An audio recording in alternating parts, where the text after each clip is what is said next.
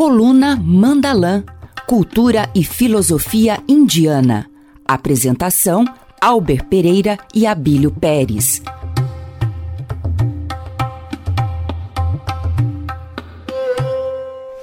Om Sahana Vavatu Sahanau Bhunaktu Sahaviryam Karavavahe Tejasvinavadhi Tamastuma Vidvishavahe Om Shanti Shanti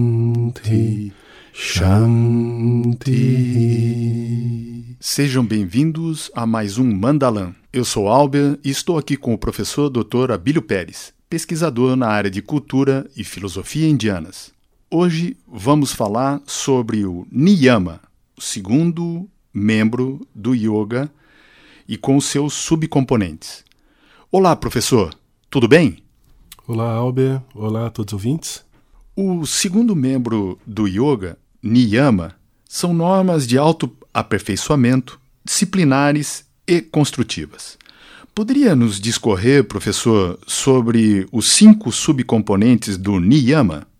Os cinco componentes do Niyama, eles incluem a é, Shaucha, que seria a pureza, purificação do corpo, da mente, Santosha, que é o sentimento de contentamento, Tapas, que é austeridade, ascese, Swadhyaya, que é hum, o empenho individual no aprendizado, Ishvara Pranidhana, que literalmente significa entrega ao Senhor. E a gente precisa discorrer um pouquinho sobre cada um desses componentes para compreender bem o que, que significa o Niyama.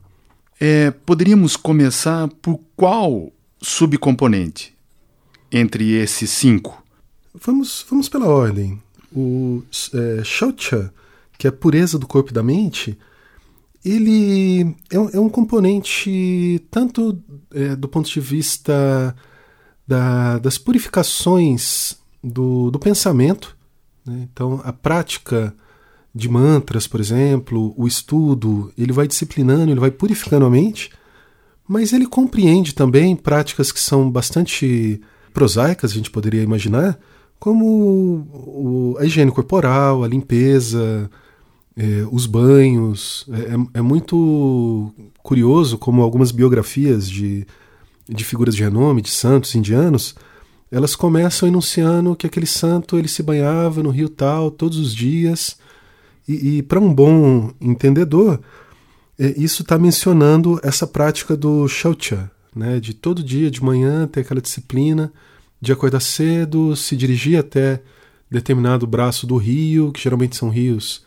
que também são rios sagrados, e, e tomar ali o seu, o seu banho. Então isso conota uma característica da, da prática desses, desses grandes yogis de cultivo da purificação. Quanto a esse subcomponente Saucha, em termos de pureza, ele pode desenvolver a concentração a partir dessa purificação do veículo, purificação do, dos corpos nas suas várias formas? Com certeza, com certeza. Ele abarca tanto as práticas corporais, psicossomáticas, de limpeza, de purificação de, de canais internos, mas ele comporta também a purificação do prana, né, práticas de respiração, de purificação dos canais, e isso está intimamente ligado à conquista de estados meditativos.